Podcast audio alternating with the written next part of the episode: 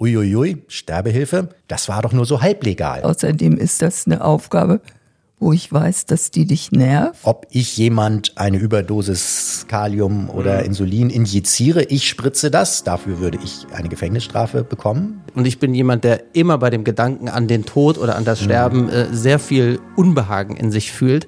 Diese Form von Sterbehilfe ist äh, aus meiner Sicht moralisch komplett unproblematisch. Hat das Bundesverfassungsgericht ganz klar gesagt, das ist ein Recht, das die Menschen haben, zu entscheiden, will ich so weiterleben oder nicht. Es ist völlig normal, dass Menschen im Verlauf ihres Lebens und insbesondere im Verlauf schwerer Erkrankungen Sterbewünsche haben. Ich schäme mich dafür, dass das erforderlich ist, dass Deutsche in die Schweiz fahren, weil in Deutschland ist das genauso legal. Wir haben zum Beispiel im Nachtschrank eine Spritze aufgezogen, äh, die so wirksam ist, dass sie in dem Moment, wo diese Luftnot einsetzt, schlafen will. Und das ist das, wo ich Defizite in der medizinischen Versorgung sehe, dass mit den Menschen nicht ehrlich und offen gesprochen wird. Ja, was heißt denn das? Das letzte Gespräch oder Der Tod klopft an der Tür. Ein sehr persönlicher Podcast, damit etwas bleibt. Von Elke und ihrem Sohn, Tim Doppel M. Busche. Hallo, liebe Podcast-Freunde. Ja, jetzt werdet ihr euch freuen. Ich bin wieder dabei. Ich freue mich nämlich auch. Also sage ich Hallo zu unserem kleinen Lieblingspodcast. Ich musste zögern, ihr habt's gemerkt, damit ich das Wort Lieblingspodcast auch rauskriege. Es geht mir also körperlich wieder besser. Ich hatte auch außer meiner Kurzatmigkeit einen kleinen Infekt mir eingefangen, war sehr müde, hatte Husten und ich hatte ganz dolle Kopfschmerzen und sozusagen ständige Übelkeit. Aber jetzt fühle ich mich wieder so einigermaßen fit. Und deshalb gebe ich jetzt mal weiter. Tim, bist du da? Herzlich willkommen, ihr Lieben, auch von mir. Schön, dass ihr dabei seid in eurem kleinen Lieblingspodcast. Und ich bin gleich mit dem Boden der Tatsachen äh, empfangen worden. Ich kam nämlich an und es stand ein Leichenwagen vor der Tür und es ist auch direkt äh, der Sarg quasi an mir vorbei transportiert worden, was einen einfach sofort wieder so in die Situation hineinbringt, warum ich eigentlich hierher fahre. Und normalerweise ist das eigentlich wie so ein, wie so ein Besuch und wo ich weiß, ja, du bist jetzt hier, das ist irgendwie so ein bisschen sowas wie dein Zweitzuhause. Und als die da gerade vor der Tür standen, habe ich gedacht, oh, da musste ich dreimal schlucken und habe gedacht, ja, Mist, das ist eigentlich das, was man manchmal einfach nicht so vor Augen haben will. Und insofern muss man dann wahrscheinlich einfach dreimal durchatmen und sich sagen, ja, das ist halt eben irgendwie die Realität. Deswegen sind äh, Menschen hier und natürlich werden dazwischendurch auch mal wieder Zimmer frei.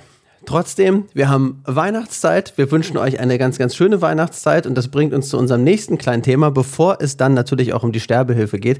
Ich habe dir ein bisschen Weihnachtsdeko mitgebracht, beziehungsweise du hast mich beauftragt, was ich einpacken soll. Ich war heute ja kurz in deiner Wohnung und du hast dich entschieden für zwei Kugeln, so einen ledernen Weihnachtsmann, eine weiße Tischdecke und eine rote Tischdecke. Was machst du damit? Na, ich dekoriere hier das Zimmer ein bisschen weihnachtlich, weil einige Dinge habe ich schon. Die hat mir meine Freundin Ulrike mitgebracht. Die habe ich dann auch beauftragt, weil ich wollte nicht, dass du so lange suchen musst. Außerdem ist das eine Aufgabe, wo ich weiß, dass die dich nervt. Nur wenn du gut drauf bist, kann man dir solche Aufgaben zumuten. Okay. Ansonsten gibt's lange Gesichter. Dementsprechend war ich auch missmutig drauf, als wir telefoniert haben und ich dir zu Hause die Ansage gemacht habe, wo du was findest. Weil du dann auch gleich gesagt hast, also Elke, wir müssen das aber in Zukunft so und so machen. Und dann denke ich, äh, ist doch immer noch mein Zuhause. Und darüber möchte ich auch noch mal ein bisschen bestimmen. Das nur am Rande. Okay, das besprechen wir dann in der nächsten Folge, denn wir wollten euch jetzt nur ganz kurz gemeinsam begrüßen, euch kurz über die Situation von Elke informieren, uns nochmal entschuldigen, dass wir beim letzten Mal keine anständige Folge auf die Reihe äh, gekriegt haben, aber es ist einfach nur mal gesundheitsbedingt bei Elke. Ich war trotzdem in dieser Zeit nicht untätig und habe über Sterbehilfe ein langes, langes Interview äh, geführt, was wir uns jetzt, wenn du nicht noch irgendwas hinzufügen willst, in voller Länge anhören können, beziehungsweise ihr könnt euch das natürlich auch stückeln, weil es sind schon irgendwie 50 oder 55 Minuten, wo man sehr viel erfährt, aber das kann man sich natürlich auch alles ähm, dank moderner Zeiten häppchenweise alles nach und nach anhören oder auch an einem Stück. Äh, sagst du uns noch, bei wem du das Interview gemacht hast? Das sage ich und zwar dann in dem Moment, wenn das Interview losgeht, weil genau so habe ich unseren Gast dann begrüßt, dass man genau weiß, wer es ist, warum ich mit dem dieses Gespräch führe und warum er solch ein Experte ist auf seinem Ach ja. Gebiet. Okay. Und, und vorab kann ich schon mal sagen, ich soll dich ganz, ganz äh, lieb von ihm grüßen. Ah ja, danke schön. Dann geht's jetzt los. Ein ausführliches Interview, Oberbegriff Sterbehilfe in Deutschland. Dann begrüße ich bei uns im Podcast Dr. Med Gerald Neitzke, der kurz gesagt Medizinethiker ist, und zwar am Institut für Ethik, Geschichte und Philosophie der Medizin. Dazu Vorsitzender des klinischen Ethikkomitees der MHH. Sie halten Vorträge, haben viel publiziert in Sachen Intensivmedizin, Ethik in der Medizin und auch zur Sterbehilfe oder Suizidhilfe. Ob es da eigentlich einen Unterschied gibt, das werden wir noch gemeinsam erörtern. Und zusätzlich haben Sie sogar auch noch Philosophie und Soziologie studiert. Und ich hoffe, ich darf das so sagen. Sie sind ein Experte auf dem Gebiet der Sterbehilfe, denn Sie geben zu diesem Thema auch viele Kurse. Ja, hallo Herr Busche. Habe ich etwas Wichtiges vergessen bei Ihrer Vorstellung? Naja, höchstens die Vorstellung, dass die Hörerinnen und Hörer eine Idee haben. Also äh, ein Wissenschaftler an der MHH macht Forschung und Lehre. Das heißt, ich bilde hier viele junge Menschen aus, Medizinstudierende, aber eben auch die anderen Studiengänge, die Pflegefachweiterbildung, die Hebammen, die hier studieren.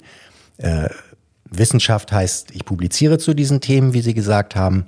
Äh, und das klinische Ethikkomitee ist ein Beratungsinstrument, das manche Menschen vielleicht kennen. Wir beraten Ärztinnen, Ärzte, Pflegende, aber eben auch andere TherapeutInnen der MHH und vor allem auch Patientinnen und Angehörige. Und zwar immer in einer Gewissensnot, in einer ethischen Konfliktlage. Und Sie ahnen es, die entsteht natürlich oft am Lebensende, wenn man so das Gefühl hat, man könnte vielleicht noch mal weitermachen, aber ist das überhaupt noch sinnvoll? Und vielleicht ist das für alle, die jetzt sagen, Ethik, das ist doch immer so abstrakt und da muss man irgendwie Kant lesen. Also ja, das hilft, Kant zu lesen.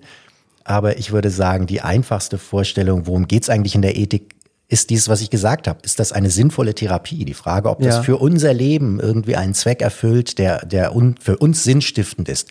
Das ist eine tief moralische Frage.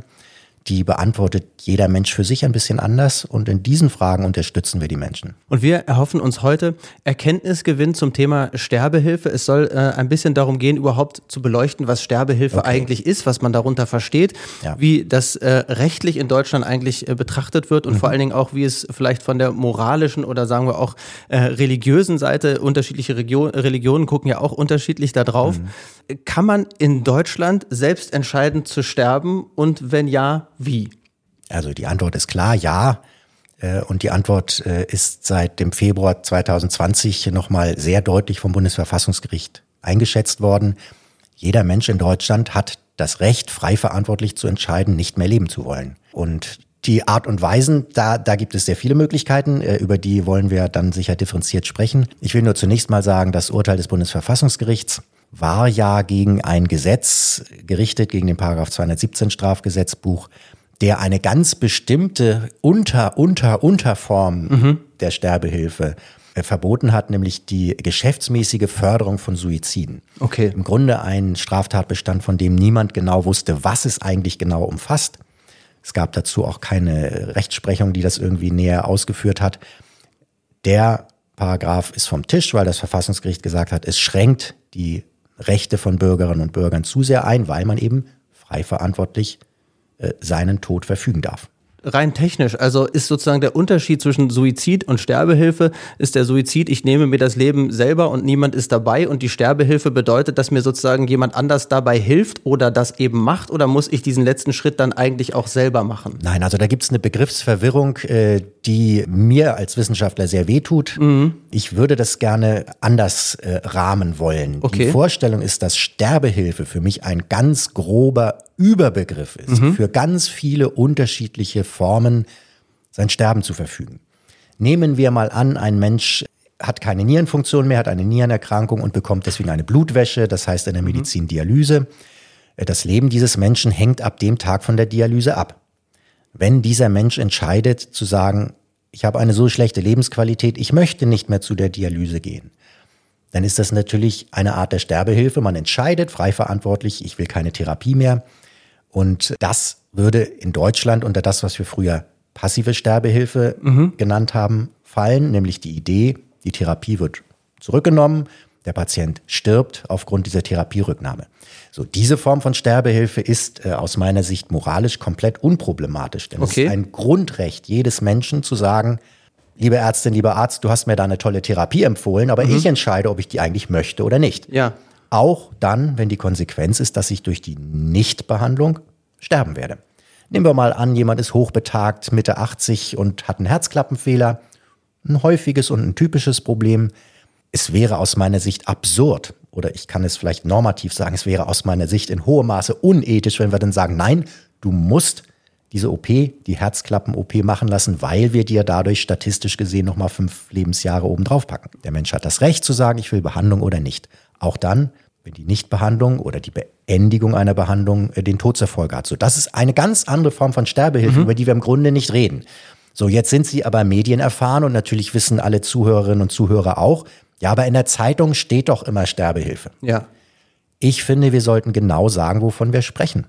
Denn diese Art von Sterbehilfe, die ich jetzt gerade, also äh, eine andere Unterform, die ich jetzt beschrieben habe, die ist mhm. aus meiner Sicht moralisch komplett anders zu bewerten als etwa die Suizidhilfe. Mhm. Und ich finde, wenn wir über Suizidhilfe sprechen, dann sollten wir es auch Suizidhilfe nennen. Oder assistierter Suizid oder Hilfe bei der Selbsttötung. Das sind synonyme Begriffe. Und Sie haben den Unterschied ganz klar äh, herausgearbeitet. Die Suizidhandlung setzt voraus, dass ich ein wirksames, nämlich tödliches, zum Beispiel Medikament einsetze, um mein eigenes Leben zu beenden. Das und nur das war Gegenstand des Urteils vom Bundesverfassungsgericht. Und wir haben in einer Deutlichkeit, die mich eigentlich äh, aus vielen Gründen äh, gefreut hat, mhm. hat das Bundesverfassungsgericht ganz klar gesagt, das ist ein Recht, das die Menschen haben, zu entscheiden, will ich so weiterleben oder nicht. Wenn Sie an Ihre Mutter denken, da gibt es immer wieder Situationen, in denen man sagt, ich halte das nochmal aus, ich bin nochmal für die Kinder, für die Enkel da. Und manchmal gibt es Tage, wo man das Gefühl hat, ich habe überhaupt keine Kraft mehr, ich weiß gar nicht, womit ich dieses Leid verdient habe. Und ich würde vielleicht dafür sorgen können, dass es äh, irgendwie zu Ende geht. Mhm. Und, und das ist zulässig. Jetzt habe ich gesagt, Sterbehilfe ist für mich ein Überbegriff. Und ich wäre sehr froh, wenn wir Suizidhilfe meinen, dass wir auch Suizidhilfe sagen. Deswegen ist es für mich ein Unterschied. Mhm. Das ist eine kleine Unterform der Sterbehilfe. Denn zur Sterbehilfe gehört zum Beispiel eben auch das, was in Holland, Belgien und Luxemburg äh, erlaubt ist, nämlich die Tötung durch eine Ärztin oder einen Arzt. Die Tötung auf Verlangen oder was wir früher aktive Sterbehilfe genannt haben. Das ist in Deutschland verboten. Das okay. ist auch eine Form von Sterbehilfe. Aber wenn ich nur Sterbehilfe sage, dann wissen die meisten Menschen nicht, wovon genau sprechen wir jetzt gerade. Und die Ärztinnen und Ärzte hier an der MAH fragen sich, uiuiui, Sterbehilfe, das war doch nur so halblegal. Mhm. Und das ist nicht richtig, denn es gibt Formen von Sterbehilfe, die sind ganz eindeutig legal. Das, was ich vorhin als Zulassen des Sterbens oder Therapiebegrenzung oder passive Sterbehilfe bezeichnet habe. Und das ist auch schon immer so gewesen. Und es gibt Formen, die sind aus guten Gründen verboten, nämlich das Ärztinnen, Ärzte oder Pflegende einen Patienten töten, selbst wenn er oder sie das verlangt. Äh, das geht dann nur über die Suizidhilfe. Ja, und dann war das Geschrei groß, sage ich mal vorsichtig, mhm. Mhm. weil ähm, es jetzt hieß, ein Dammbruch, ein Tabu wird gebrochen, die Suizidhilfe wird erlaubt. Als Ethiker oder als Mensch, der in diesen Situationen handlungsfähig und auch kommunikationsfähig bleiben muss, ich muss ja mit den Menschen sprechen können. Und da, wo sie Tabus haben oder wo jemand Dammbrüche wittert, da kann man nicht richtig ehrlich miteinander sprechen. Ich versuche es deswegen immer anders zu sagen. Also das Bundesverfassungsgericht hat ein Recht bekräftigt, das es seit Gründung der Bundesrepublik seit 1949 gab. Die Suizidhilfe ist noch nie verboten gewesen. Der Paragraph 217 hat diese eine etwas merkwürdige Formulierung, die geschäftsmäßige Förderung von Suiziden, aber eben nicht die Suizidhilfe. Okay, verboten. ich würde das nur rein technisch gerne äh, verstehen, weil ich, also ich kann dem, ja. ich kann dem komplett folgen, ich finde es auch nachvollziehbar, aber das bedeutet ja, dass man sozusagen als Arzt oder, oder Ärztin äh, oder auch als jede andere Person niemand anderem ein Medikament, eine Spritze, ich weiß nicht, welche Möglichkeiten es da rein aus medizinischer Sicht noch gibt, nicht verabreichen darf oder in die Hand drücken dürfte ich schon, aber ich dürfte es mhm. nicht verabreichen Anführungszeichen. In dem Moment spricht man davon, dass es dann eine Tötung wäre. Genau. Also moralisch oder sagen wir es erstmal juristisch sind das eindeutig verschiedene Straftatbestände. Moralisch ist das für mich tatsächlich auch ein Unterschied. Mhm. Wer letztlich die Tötungshandlung vollzieht, ob ich jemand anderen töte oder ob ich mein Leben selber beende. Aber Sie haben das, Sie haben natürlich recht in der Praxis. Ob ich jemand eine Überdosis Kalium oder Mhm. Insulin injiziere, ich spritze das, dafür würde ich eine Gefängnisstrafe bekommen, wie ich finde, auch aus guten Gründen. Äh, wenn ich jemand aber ein Medikament hinstelle, vielleicht auch noch sage, wenn du die Tabletten alle auf einmal nimmst, wirst du sterben, aber es ist deine Entscheidung, dann ist das legal. Und so wie ich gesagt habe, ist in Deutschland schon immer legal gewesen. Vielleicht erinnern sich ältere äh, Zuhörerinnen oder Zuhörer noch an Julius Hacketal, das war ein Onkologe in Deutschland, der hat in den 80er Jahren Suizidhilfe geleistet und er ist nie verurteilt worden, weil es eben nie ein Gesetz gab, das das verboten hat. So, Achtung, das ist die juristische Seite. Moralisch gibt es natürlich gute Gründe zu sagen, das Leben ist ein Geschenk eines Schöpfers, das Leben ist heilig oder eben einfach Leben ist so wertvoll, dass du kein Recht hast, es wegzuwerfen. Also die moralische Frage zum Suizid ist eine völlig andere als die juristische. Juristisch war das immer erlaubt, weil man gesagt hat, der Suizid als solcher ist nicht strafbar, also ich darf folgenlos einen Suizidversuch begehen. Wenn ich den überlebe, komme ich nicht ins Gefängnis, sondern komme ins Krankenhaus, damit man mir helfen kann. So. Und weil die Haupttat legal ist, kann die Mitwirkung bei dieser Haupttat nicht plötzlich illegal sein. Wenn ich bei etwas mitmache, was legal ist, dann kann man mich dafür nicht verurteilen. Das ist eigentlich logisch. Äh, Das heißt, ich dürfte das. Ja, ich sag ja schon, das war schon immer so. Okay. Und in den neuen Bundesländern zumindest seit 1990. Und die, die Frage, ja, aber warum macht es denn keiner? Zeigt, dass es eben erhebliche moralische Zurückhaltung gibt. Und die ist ja in vielen Teilen gut begründet. Also ich bin nicht gegen diese Zurückhaltung. Ich beschreibe zunächst mal nur, dass es ein Recht gab, das viele gar nicht kannten und das jetzt sehr prominent wurde durch das Urteil des Bundesverfassungsgerichts, dass die uns das einfach nochmal in Erinnerung gerufen haben. Die haben gar nichts neu entschieden, sondern die haben einfach nur nochmal daran erinnert, liebe Leute, wir sind ein freiheitlicher Staat. Der Mensch hat das Recht zu entscheiden, ich möchte leben, ich möchte sterben, wenn es frei verantwortlich ist. Vielleicht ist das wichtig, dass ich da relativ früh drauf eingehe. Es geht nicht um Suizidversuche von Menschen in der psychischen Ausnahmesituation. Ja, ja. Menschen, die verzweifelt sind, weil sie Arbeit verloren haben, weil die Partnerschaft kaputt gegangen ist, weil sie ein Suchtproblem haben oder weil sie eine andere Psychoseerkrankung haben. Das sind alles keine frei verantwortlichen Suizide. Es ist auf jeden Fall schon heute strafbar, dann eine Suizidhilfe zu leisten. Aber warum? Ich habe doch gesagt, Suizidhilfe ist erlaubt. Das würde dann unter unterlassene Hilfeleistung fallen. Mhm. Gott, das ist kompliziert, ja. Ja, naja, aber eigentlich nicht. Denn wenn jetzt jemand sagt, du, ich will nicht mehr leben, kannst du mir nicht eine Tablette besorgen? Ja.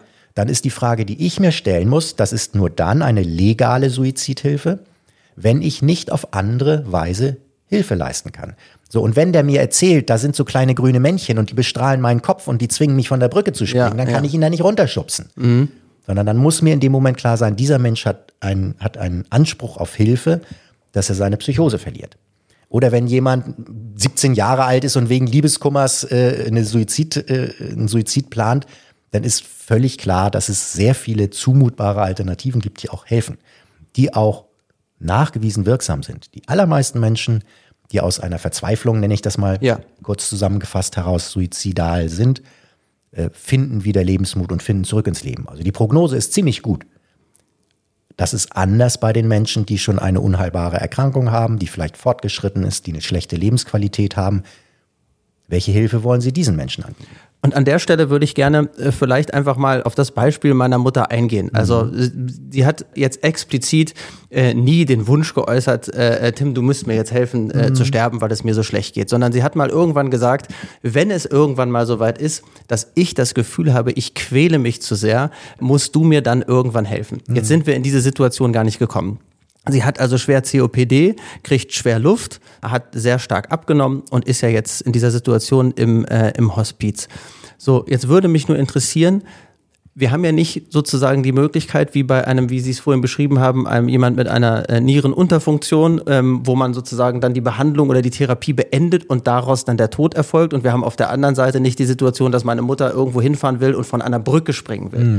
Sondern es nähert sich vielleicht irgendwann der Moment, wo sie sagt, ich kriege jetzt so schwer Luft, dass ich sozusagen Angst bekomme und Panik bekomme, dass ich jetzt anfange, mich zu quälen und nicht weiß, wie lange das möglicherweise dauert. Sind das jetzt Tage, sind das Stunden, sind das Wochen, dass sie das Gefühl hat, der Zustand, in dem sie sich befindet, ist nicht mehr erträglich. Wie geht man mit diesen Patienten um? Wir können ja nicht eine Behandlung jetzt einfach beenden. wenn sie das jetzt wollte. Das ist sehr theoretisch, ja, ja. ich weiß. Ich kenne ihre Mutter nicht. Herzliche Grüße an dieser ja. Stelle. Ähm, deswegen kann ich natürlich über den Gesundheitszustand nichts sagen. Ich antworte jetzt sozusagen ein bisschen ohne konkrete Kenntnis des Falles. Ja. Aber ich möchte trotzdem versuchen, äh, konkret zu antworten. Es ist völlig normal, dass Menschen im Verlauf ihres Lebens und insbesondere im Verlauf schwerer Erkrankungen Sterbewünsche haben. Und hier ist ein Begriff, der mir besonders wichtig ist, aus Gründen, die kann ich vielleicht mit zwei Sätzen erläutern.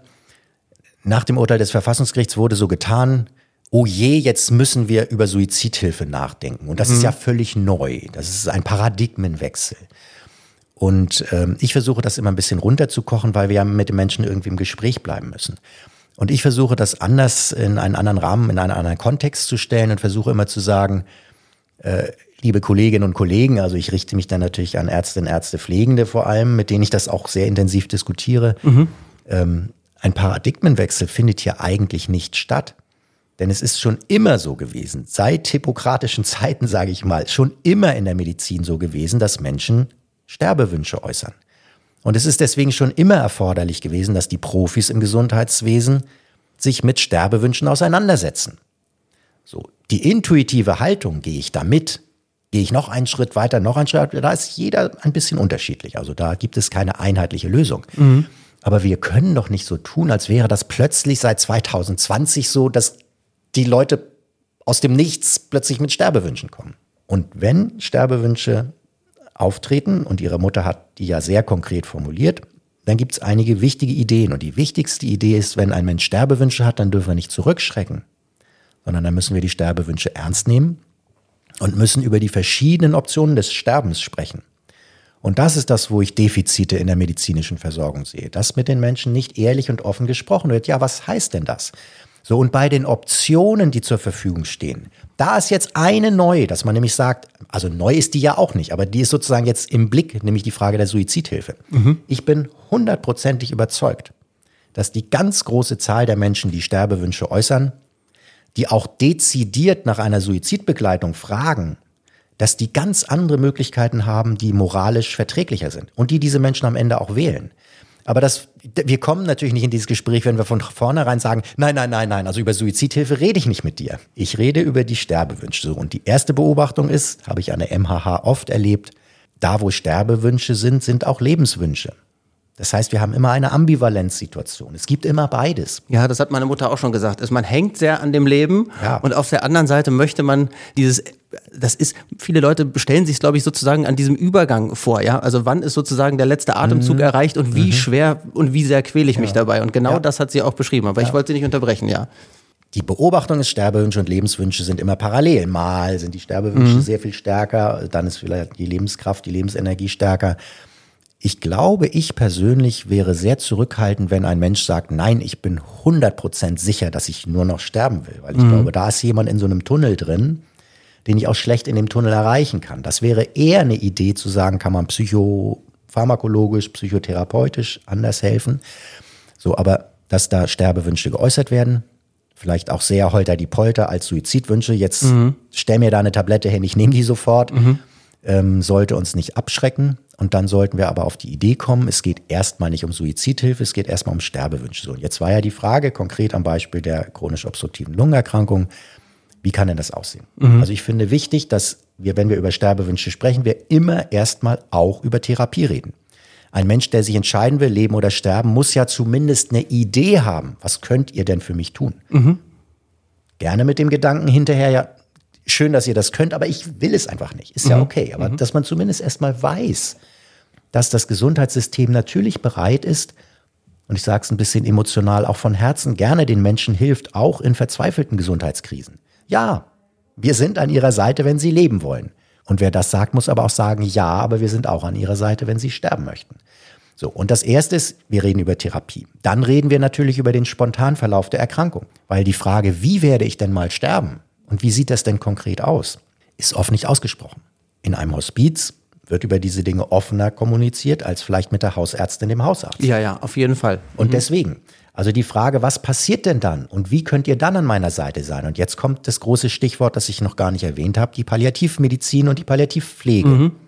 Zu sagen, wenn in der Sterbephase schwere Symptome auftreten, sind Ärztinnen und Ärzte verpflichtet, diese Symptome so zu lindern, dass es für den Menschen erträglich wird.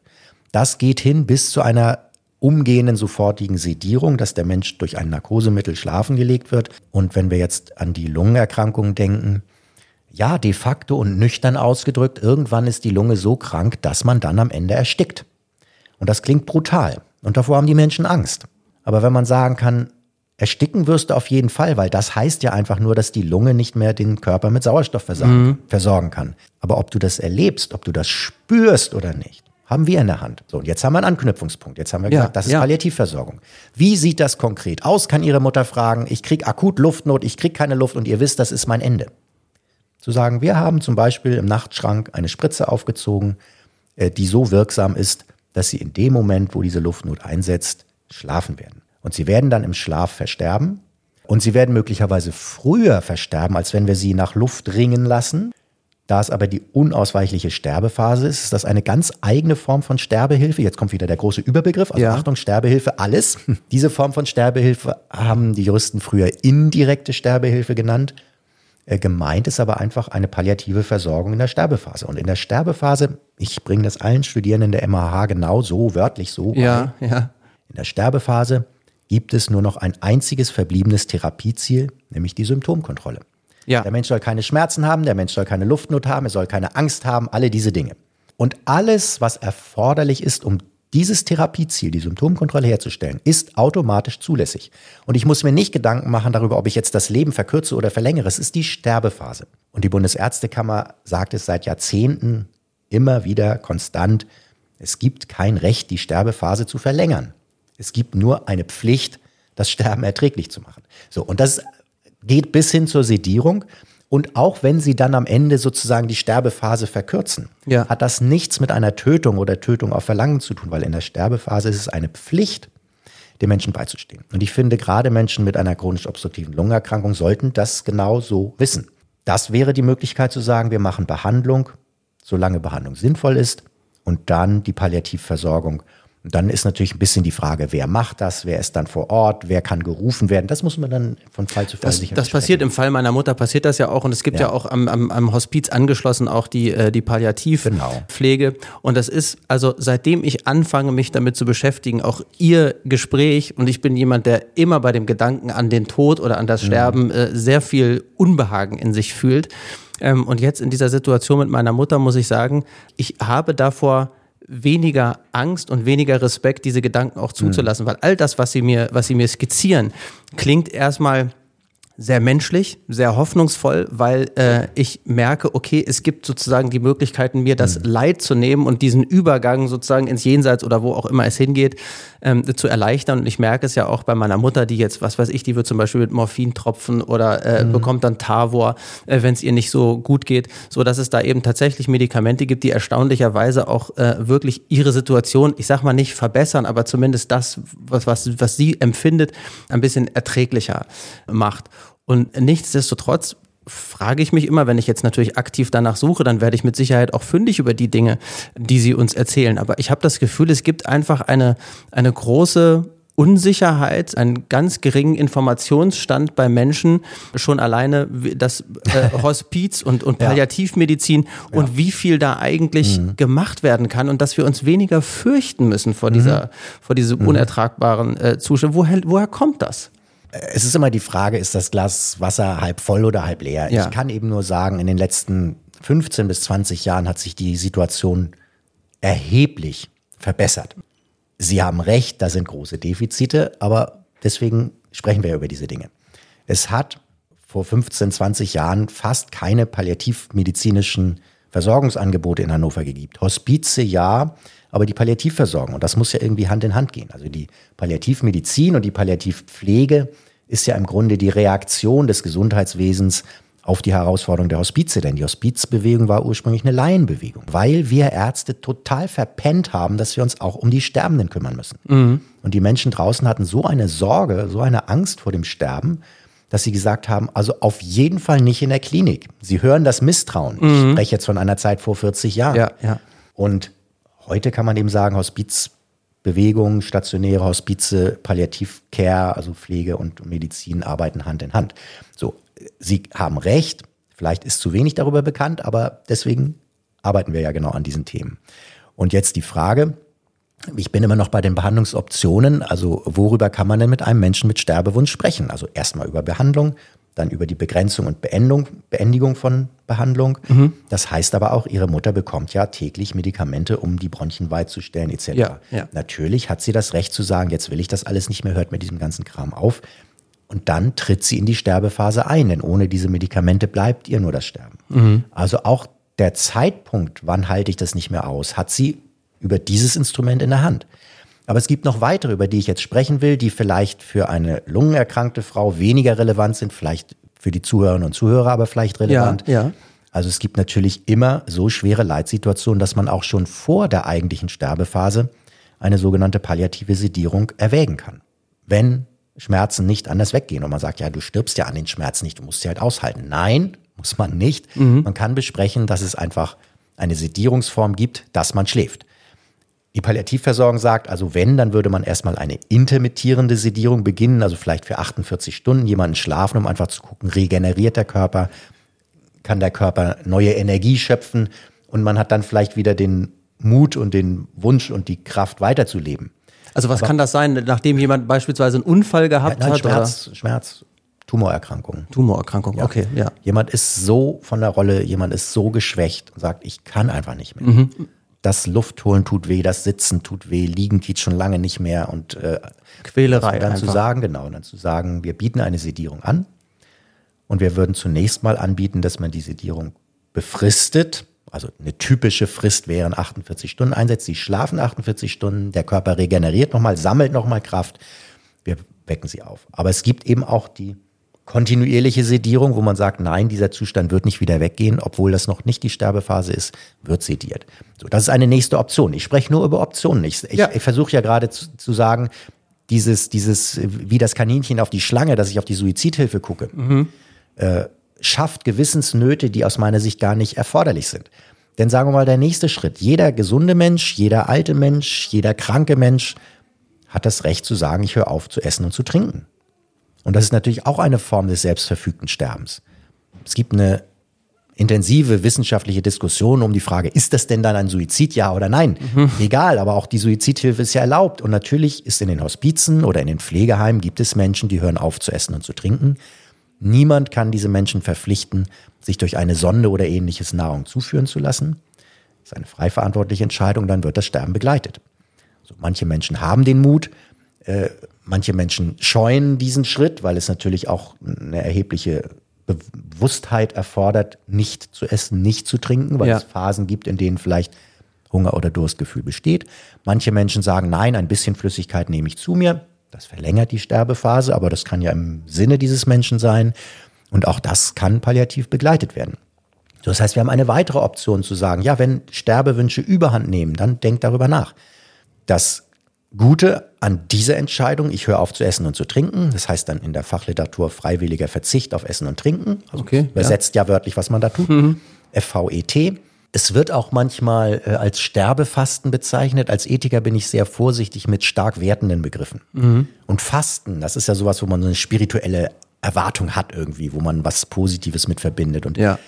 als Ethiker versuche ich eher eine nüchterne Sprache zu wählen und sagen, nein, es geht natürlich letztlich um das Sterben und, und nicht um ein Erweckungserlebnis. Deswegen lass uns einfach nüchtern beschreiben. Es ist ein freiwilliger Verzicht auf Essen und Trinken. Er ist nicht krankheitsbedingt wie bei Essstörungen, das meinen wir nicht, sondern mhm. es geht um eine weitere Form zu sagen, ich will so nicht mehr leben und ich will sterben dürfen. Ich erinnere mich an einen Patienten, der eine, äh, eine Nervenerkrankung hatte, die fortschreitend ist und zum Tode führt. Amyotrophe Lateralsklerose ist vielleicht bekannt. Und der kam mit dem ausdrücklichen Wunsch in die Ethikberatung und hat gesagt, Herr Neitzke, ich will von Ihnen wissen, wie das geht, wo kriege ich diese Suizidmittel her? Mhm. Und er war in Begleitung seiner Ehefrau und seiner erwachsenen Tochter. Das war ein sehr bewegt, eine sehr bewegende Diskussion. Und ich habe genau das gemacht. Ich habe gesagt, ich höre, es gibt für Sie gute Gründe, so nicht mehr leben zu wollen. Gibt es dann auch Dinge, die Sie schön finden? Das ist für mich die Kontrollfrage, weil wenn er mhm. sagt, nein, in meinem Leben gibt es nichts Schönes mehr, mhm. dann habe ich Sorge, dass die psychische Gesundheit leidet. So, aber er hat sehr wohl gesagt, was ihm gut tut, aber dass das eben nicht aufwiegen kann das Leid, das er erfährt. Und dann haben wir über alle solche Sterbeoptionen gesprochen. Und als der von dem freiwilligen Verzicht auf Essen und Trinken hörte, hat er unter Tränen gesagt, Herr Neitzke, das ist mein Weg, so machen wir das. Ich möchte meiner Familie den Suizid ersparen. Okay. Und das zeigt ja auch die Wertung, die er vorgenommen hat. Zu sagen, ja, die Sterbewünsche sind da, ich ziehe das anders durch. Option. Ich habe gesprochen über die Sedierung, ich habe gesprochen über Verzicht auf Essen und Trinken, ich habe über die ganzen vielen Formen der Nichtbehandlung, Begrenzung oder Beendigung von Behandlung gesprochen, über das auch ihre Mutter nachdenken wird. Ich bin sicher, dass sie darüber nachdenkt, muss ich diese Scheißtabletten eigentlich noch nehmen? Die verhindern Ja, doch nur, das sind Gedanken, ja. dass ich in Frieden sterben kann. Ja, also sehen Sie mir nach, dass ich Deutsch spreche, weil Das ist ich s- rede perfekt, Mit, das ich tun rede wir mit auch. Echten, ich rede mit echten Menschen Ja. und so denken wir eben. Ähm, Und der Gedanke ist so gut nachvollziehbar, dass ich, dass ich mich schäme, dass wir Ärzte uns immer so schwer tun, einfach das vorwegzunehmen und zu sagen, erzählen Sie mir doch einfach, was Sie denken. Was denken Sie denn zu den Tabletten? Ich habe so viele Menschen gehört mit einer Krebserkrankung, wir sind jetzt in der andere, aber die dir gesagt haben, Neitzke, wozu soll ich denn essen? Ich fütter nur noch meinen Krebs. Das ist der Feind in meinem Körper und das ertrage ich nicht. Und diesen Gedanken einfach vorwegdenken und sagen, gucken Sie mal, ich sehe, Sie tun sich schwer mit dem Essen. Erzählen Sie mal, was bedeutet Essen für Sie? Denn für uns ist Essen Sozialkontakt, für uns ist Essen Genuss. So, und wenn das aufhört, dann ist es nur noch Kalorien, um das Leid zu verlängern. Ich, ich, ich sage jetzt Ja, ja, ich verstehe das, Sichtweise. ja. So, also auch über diese Dinge reden. Und natürlich, wenn man über Sterbeoptionen redet, auch über die Suizidhilfe reden. Und es wird sicher einige wenige Menschen geben, die dann diesen Weg gehen. Aber dann sind wir moralisch angefragt, denn wir sind ja keinesfalls verpflichtet, eine Suizidbegleitung durchzuführen. Das heißt, unser eigenes Gewissen spielt eine erhebliche Rolle, ähm, ob man dazu bereit ist oder nicht. So. Und da, glaube ich, sind die Menschen wieder sehr unterschiedlich. Denn ich habe ja gesagt, äh, die, die moralische Diskussion um Suizide und deswegen auch um Suizidhilfe ist natürlich erheblich, sehr breit. Weil, wie gesagt, die Frage, welchen Wert hat das Leben, welchen Wert hat das Leben für mich und welchen Wert hat dein Leben für mich, denn jemand anders möchte ja aus dem Leben gehen. Äh, Das ist eine Frage, die unausweichlich sich uns allen stellt. Aber wir müssen uns diese Frage stellen, denn wir haben es ja nochmal ganz deutlich gehört, die Suizidhilfe ist schlicht legal. Und ich kann noch einem schwerkranken Menschen oder einem alten Menschen oder einem pflegebedürftigen Menschen, kann ich doch nicht einfach das Recht nehmen, dass er mir sagt, du, ich kann so nicht leben. Was können wir tun? Und dann sind wir schon genau bei der Diskussion. Und äh, jetzt kommt vielleicht immer die Frage, weil es immer heißt, lass uns irgendwo hinfahren. Ja, die Suizidhilfe ist in der Schweiz anders geregelt, aber sie ist gar nicht juristisch anders geregelt. Sie ist dort genauso legal wie in Deutschland. Aber in der Schweiz gibt es eine jahrzehntealte Praxis der Suizidbegleitung. Okay. Mit allen Sicherheitsmargen, dass man auch schaut, wer ist eben kein Fall für eine Suizidbegleitung. Und wenn Sie da recherchieren wollen, also in Deutschland bekannt ist vor allem die Dignitas, weil sie eben auch Ausländerinnen und Ausländern in der Schweiz eine Suizidbegleitung anbietet. So, ich sag's nochmal. Ich schäme mich dafür, dass das erforderlich ist, dass Deutsche in die Schweiz fahren. Weil in Deutschland ist das genauso legal. Okay. Aber in der Schweiz gibt es eben eine gelebte Praxis und die fehlt hier in Deutschland. Und das ist der Grund, warum ich sage, wir müssen an das Thema ran. Ich sage nicht, ihr müsst Suizidhilfe leisten. Und ich wäre total missverstanden, wenn jetzt irgendwie rüberkommt, der Neids macht Werbung für Suizidhilfe. Nein, ich versuche nur dieses emotional besetzte Thema irgendwie ein bisschen nüchtern aufzubereiten. Und das heißt natürlich, wenn wir nicht wollen, dass die Menschen dann doch in die Schweiz fahren oder zu diesen Sterbehilfevereinen, die ja in Deutschland wieder aktiv sind, gehen, Ja. Dann müssen wir uns bewegen. Denn ich bin der Meinung, diese Frage, ist für dich der Suizid, das, das selbstverfügte Sterben wirklich alternativlos, ausweglos? Diese Frage kann doch nur aus einer sozialen und emotionalen Nähe heraus beantwortet werden. Das kann doch nicht so ein Suizidhilfer, der irgendwie aus Hamburg kommt, ein Gutachten schreibt und mir dann die Suizidtabletten dahinstellt. Der kann doch nicht wissen, wie es in meinem Leben aussieht. Also vorsichtige Kritik an dieser Praxis. Heißt aber, wenn wir nicht alle, die Allgemeinmedizinerinnen und Allgemeinmediziner, die Palliativversorgenden, auch Hospize und Pflegeheime, aber auch wir als Angehörige, wenn wir uns nicht ein kleines Stück bewegen und zu sagen, wir reden wenigstens über diese Dinge, dann wird die Praxis bei uns komplett in die Hand dieser Vereine gehen. Wo soll denn ein Mensch, der Hilfe sucht, sonst hingehen? Wenn meine Mutter fragt, wärst du bereit? Und ich sag, du, ich rede dann nicht mit dir drüber, ja, dann bin ich raus. Das und dann ja werde ich irgendwann feststellen, dass sie verzweifelt einsamen Suizid begangen hat oder sich an irgendjemand gewandt hat, den ich dann sicherlich äh, als, als äh, unangemessenen Menschen in ihrem Leben empfinde. Deswegen freue ich mich so, dass wir, dass wir überhaupt drüber sprechen und wir haben in unserem Podcast scheinbar schon viele Dinge angesprochen, die in vielen Familien oder Beziehungen einfach gar nicht angesprochen werden. Und all das, was Sie so transparent beschreiben und was so nachvollziehbar ist und was einen ja auch beruhigt. Jetzt ist es so, dass ich an meinem Lebensende und ich weiß ja nicht, wann das ist und die meisten werden es nicht wissen, woher weiß ich, dass ich dann an Mediziner oder Medizinerinnen gerate, die sich eben auch so gut auskennen wie Sie und die diese Situation also betrachten? Also müssten wir die nicht eigentlich dahingehend schulen oder passiert das sowieso? Oder wie können wir sicher sein, dass dieses Wissen, was Sie haben, auch an die Leute rankommt, die am Ende sozusagen mir in so einer Situation helfen müssen? Ich persönlich bin der Meinung, das betrifft halt vor allem die niedergelassenen Kolleginnen und Kollegen, die AllgemeinmedizinerInnen. Da gehört das Thema eigentlich hin. Ähm, Wir machen sehr viele Weiterbildungen. Jetzt Sonnabend ist gerade wieder ein Kurs äh, Palliativweiterbildung für Ärztinnen und Ärzte, wo ich den Ethikteil mache. Also das, das Wissen als solches ähm, breitet sich aus. Okay. Und für mich als Ethiker, als wissenschaftlicher Ethiker, für mich ist erstmal diese normative Klarheit wichtig, dass ich sage, ja, es gibt, wie bei der Ampel, es gibt klare Grünphasen, das wird gemacht. Es gibt klare Rotphasen, das wird nicht gemacht. Und in der Gelbphase ist man eben vor einer Gewissensentscheidung zu sagen, gehe ich da mit oder gehe ich da nicht mit. Es ist eben nicht rot, es ist nicht verboten. Und ich persönlich finde, die Suizidhilfe ist so eine Gelbphase. Ich verstehe Menschen, die sagen, ich kann so nicht leben. Aber dieser Mensch muss auch mich verstehen zu sagen, also erstens muss ich die Hilfeleistungspflicht prüfen, kann ich dir anders helfen? Und zweitens finde ich, auch ich muss überzeugt sein, dass du wirklich, dass das wirklich der allerletzte noch gangbare Schritt ist. Also diese Alternativlosigkeit. Der Sterbewunsch muss frei verantwortlich sein. Er muss, äh, er muss dauerhaft sein. Ja, wann ist der Wunsch dauerhaft? Wenn ein Gesunder sagt, ich will so nicht leben, dann würde ich sagen, du jetzt lass uns erstmal ein halbes Jahr abwarten, bevor ich eine Suizidtablette dahin lege. So, wenn jemand mit einer chronisch obstruktiven Lungenerkrankung das sagt, würde ich sagen, gut, die verbleibende Lebenszeit ist möglicherweise gering. Da kann ich jetzt nicht ein halbes Jahr zuwarten. Das heißt, die, diese Frage, wie gehe ich mit diesem Gelbphase-Ding um? Dazu schulen wir die Menschen. Wir nennen das ethischen Diskurs. Also diese Frage, wie kläre ich mit meinem Gewissen und wie kläre ich kommunikativ mit meinem Gegenüber, welche Option jetzt gemeinsam begangen wird. Und ich finde diesen Satz immer wichtig. Ich bin an deiner Seite, wenn du dich behandeln lässt und wenn du weiterleben möchtest, aber ich bin auch an deiner Seite, wenn du sagst, ich möchte jetzt sterben dürfen. Und die Optionen heißen alle Sterbehilfe.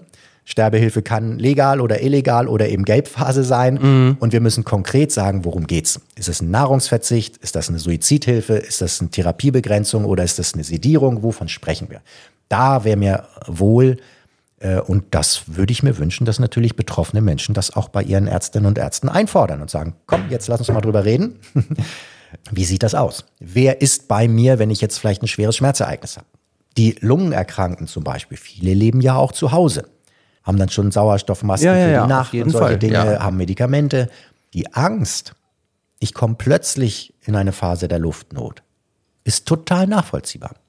Was machen Angehörige dann? Oh, es wird schlimmer, ich wähle 112. So, dann kommt der Rettungsdienst.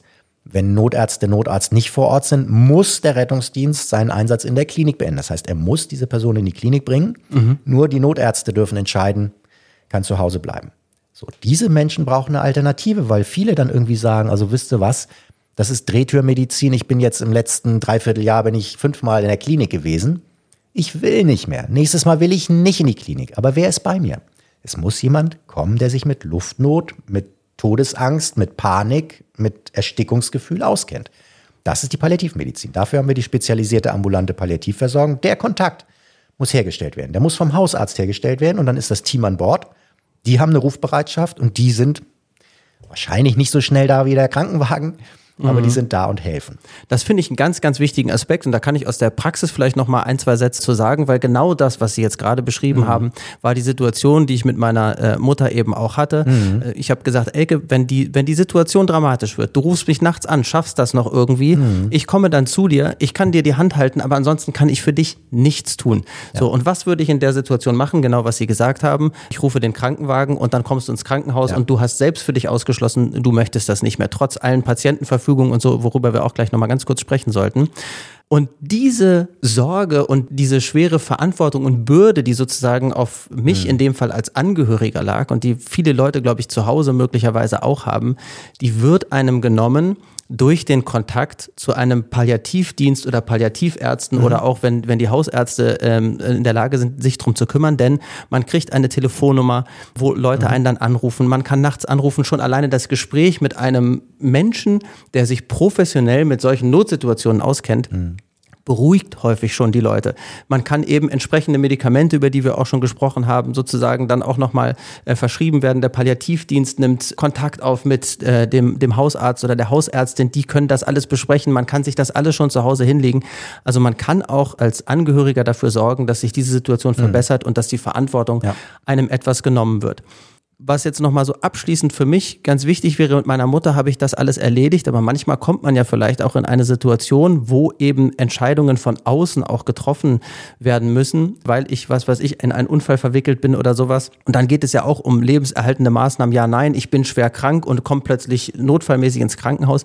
Wie wichtig in der, äh, in der Palliativmedizin und bei dem Oberbegriff Sterbehilfe mhm. auch sozusagen die rechtlichen Voraussetzungen, die ich selbst schon schaffen kann, mit Patientenverfügungen und sowas, wo ich eben alle mhm. möglichen Dinge eintragen kann. Ja, also das große Oberthema heißt für mich Patientenvorsorge. Also wie kann ich vorsorgen für einen Erkrankungsfall, der noch nicht eingetreten ist? Äh, und es gibt eigentlich zwei wichtige Instrumente, die die Menschen kennen sollten. Das eine und aus bestimmten Gründen vielleicht sogar das Wichtigere ist die sogenannte Vorsorgevollmacht. Das heißt, die Frage zu klären, wer soll denn an meiner Stelle Entscheidungen treffen dürfen, wenn ich selbst es nicht mehr kann. Mhm. So, wenn ich einen Unfall habe und ich bin bei Bewusstsein, dann kann ich sagen, OP will ich, will ich nicht, das ist einfach. Aber wenn ich eben durch die Erkrankung oder durch äh, das Unfallgeschehen so stark ähm, geschädigt bin, dass ich eben nicht einwilligungsfähig bin, dann kann ich im Vorfeld festlegen, wer das machen kann. Das Instrument heißt Vorsorgevollmacht. Da gibt es Vordrucke vom Niedersächsischen Justizministerium, die sollten dann einfach verwendet werden.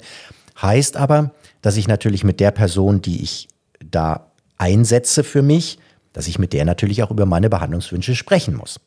Insbesondere über diese Frage, wo ist für mich die Grenze, wo ich sagen würde, dann lieber sterben dürfen, als so weiterleben zu müssen. Mhm. Und diese Entscheidung wird immer auf der Grundlage einer erheblichen Unsicherheit getroffen. Dann nehmen wir mal einen Schlaganfall oder sowas. Die Frage, wie gut erholt sich ein Mensch nach einem Schlaganfall, ist in der Akutphase ganz, ganz schwer einzuschätzen. Das heißt, viele Menschen würden dann wahrscheinlich sagen, nee, dann gebt mir erstmal noch eine Behandlungschance. Aber wenn ich dann in der Reha-Klinik merke, also nach dem Schlaganfall, da geht's immer, kommt er sie wieder zu Bewusstsein, ist er sie wieder kommunikationsfähig, kann mhm. sprechen? Wie ist es mit der Mobilität? Kann ich laufen? Kann ich greifen? Kann ich selber essen und schlucken? Mhm. So diese Fragen. Kann man vielleicht erst später einschätzen, aber dazu kann ich mich äußern und dann der bevollmächtigten Person das mitteilen. So, das ist eine Möglichkeit. Die zweite Möglichkeit ist erst seit 1. Januar 23 in Deutschland äh, geschaffen worden dass es ein Ehegattenvertretungsrecht gibt, das heißt Menschen, die verheiratet oder nach deutschem Recht verpartnert sind, also natürlich auch für gleichgeschlechtliche Paare, ähm, die haben ein automatisches Vertretungsrecht. Die müssten keine Vorsorgevollmacht schreiben, aber ehrlich gesagt kenne ich viele Paare, sagen wir mal vielleicht äh, ältere Menschen, die sagen, ja, ich bin zwar verheiratet und wenn ich es nicht kläre, dann ist es mein tadderiger Ehemann, mhm. aber ich möchte lieber, dass mein großer Sohn das macht. Ja, das geht dann nur auf dem Weg der Vollmacht, denn sonst wird es der hochbetagte Ehemann, von dem die Frau gesagt hat, etwas despektierlich, der ist ja schon tatterig, aber das Ehegattenvertretungsrecht würde das dann eben so machen. Mhm. Und bei denen, die niemanden haben, bei denen wird dann von Gericht ein juristischer Stellvertreter, nämlich eine Betreuerin oder ein Betreuer herbeigestellt. So, das ist die Frage, wer entscheidet das? Und das habe ich selbst in der Hand. Diese Person muss eine Vertrauensperson sein und diese Person muss sich natürlich informieren über meine Wünsche. Und das ist dann 100% gültig und das ist dann auch 100% wirksam. Also ein Bevollmächtigter kann eben auch das Sterbenlassen verfügen. Eigentlich reicht das schon. Jetzt haben Sie aber das andere Instrument der Patientenvorsorge angesprochen, das ist die Patientenverfügung. Mhm. Das ist für die Menschen wichtig, die sagen, nein, stopp, ich weiß doch heute schon genau, was ja. ich will und was ich nicht will. Mhm. Das heißt, heute kann ich schon aufschreiben. Zum Beispiel, ich leide jetzt seit zehn Jahren an dieser blöden COPD.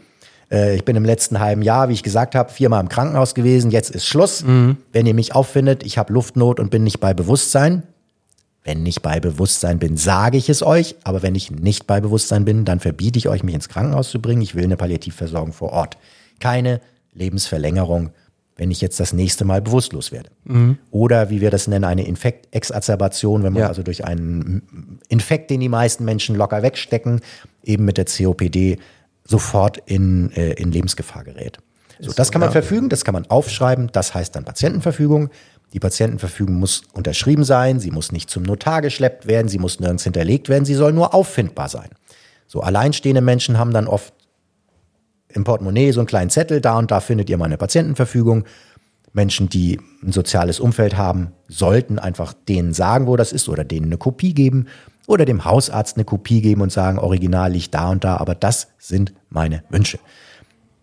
Das Schwierige bei der Patientenverfügung ist, das Ethikkomitee der MAH berät eben auch Patientinnen und Patienten und auch Mitarbeitende übrigens zum mhm. Thema Patientenverfügung. Wir machen hier individuelle Patientenverfügungen, aber es ist natürlich ein, eine schwierige Gesprächssituation, weil sie ja im Grunde alle möglichen Sterbeformen einmal durchgehen müssen. Also was, wenn es eine schwere Hirnschädigung ist? Was, wenn es eine fortgeschrittene Demenz ist? Was, wenn es eine unheilbare Erkrankung wie Krebs wird? Da man das ja meist noch nicht weiß. Für ihre Mutter wäre es jetzt im Grunde einfacher, weil sie ja eigentlich für diesen einen Fall Luftnot. Das, sie hat das auch alles schon gemacht. Sie hat das auch alles gemacht. Ich persönlich würde aber auch noch die Empfehlung geben, je weiter fortgeschritten eine Erkrankung ist und je sterbenäher Menschen kommen, umso weniger ist das eigentlich wichtig. Mhm. Viel wichtiger ist, dass sie da, wo sie ist, also jetzt im Hospiz klar ihre Wünsche äußert. Wenn jemand auf der Palliativstation der MHH liegt, dann braucht der oder die keine Patientenverfügung mehr. Man bespricht in aller Ruhe, was noch gemacht werden soll und was nicht mehr gemacht werden soll. Dann wird das ärztlich dokumentiert und das ist dann auch verbindlich. Oder wir haben schwere onkologische Fälle in vielen Fachabteilungen der MHH und oft werden wir dann bei Menschen, wo wir sagen würden, Mensch, der ist doch fast schon in der Sterbephase, werden wir dann noch gerufen, macht doch mal für den eine Patientenverfügung. Erstens für jemand anders kann ich keine Patientenverfügung mhm. machen, ich kann nur mit jemand eine mhm. Patientenverfügung machen. Aber wenn jemand eben sterbenah ist, dann soll er einfach sagen, was er will und was er nicht mehr will, fertig und dann wird das dokumentiert. Da muss ich doch jetzt nicht über Demenz, über Schlaganfall und alle diese Dinge reden, die in eine gute Patientenverfügung eigentlich normalerweise okay. gehören. Ja. Das ist dann nicht erforderlich. Dann, also deswegen. Also es ist oft im, im Hospiz ist das auch so, dass das natürlich auch ein Kern der, der Arbeit ist, sich da mit den Patienten gemeinsam auszutauschen. Und das mhm. passiert natürlich auf Wunsch auch mit Hausarzt oder der mhm. äh, Hausärztin. Genau. Und ich habe jetzt da die Erfahrung gemacht, dass das wirklich äh, ganz toll äh, ineinander läuft. Und natürlich fragen die Mitarbeitenden dort mich auch nach meiner Einschätzung, äh, wie, wie es ist und wie ich sozusagen die Situation meiner Mutter ja. einschätze, wenn es ihr mal schlechter geht. Finde ich auch ganz toll, dass die auch den Austausch suchen, mhm. auch, äh, auch zu mhm. Angehörigen. Und wenn wir da jetzt schon sind, ich soll Ihnen von meiner Mutter übrigens auch ganz, ganz liebe Grüße äh, ausrichten und sie freut sich sehr, dass Sie sich die Zeit genommen haben. Und ich finde es total super, weil ich auch nochmal gelesen habe, ich habe mir das hier aufgeschrieben, mhm. das ist eine Umfrage, die ist, glaube ich, schon von 2014, also fast neun Jahre alt. Da hat man mal den Leuten die Frage gestellt, wie offen sie dem Thema Sterbehilfe gegenüberstehen. Und 80 Prozent der Bevölkerung haben gesagt, sie stehen der, der Sache an sich offen gegenüber. Jetzt habe ich aber heute gelernt, dass natürlich mit dem Begriff der Sterbehilfe einfach ganz, ganz viele unterschiedliche ganz Dinge genau beleuchtet werden. Und die meisten Leute, die dort in dieser Umfrage geantwortet haben, die wissen wahrscheinlich gar nicht, auf was mhm. sie eigentlich geantwortet haben. Und insofern mhm. äh, ist das ganz toll, dass Sie uns so transparent diese unterschiedlichen Dinge und die unterschiedlichen Sichtweisen und die ganzen Aspekte einmal beschrieben haben. Und ich glaube, das, was wir wirklich gewonnen haben, ist sozusagen Erkenntnis über den Überbegriff der Sterbehilfe. Mhm. Und dafür bedanken wir uns ganz, ganz herzlich bei Ihnen. Ja, sehr gerne. Alles Gute für Sie, alles Gute für Ihre Mutter. Dankeschön. Tschüss. Das letzte Gespräch oder Der Tod klopft an der Tür. Ein sehr persönlicher Podcast, damit etwas bleibt. Von Elke und ihrem Sohn, Tim Doppel M. Busche.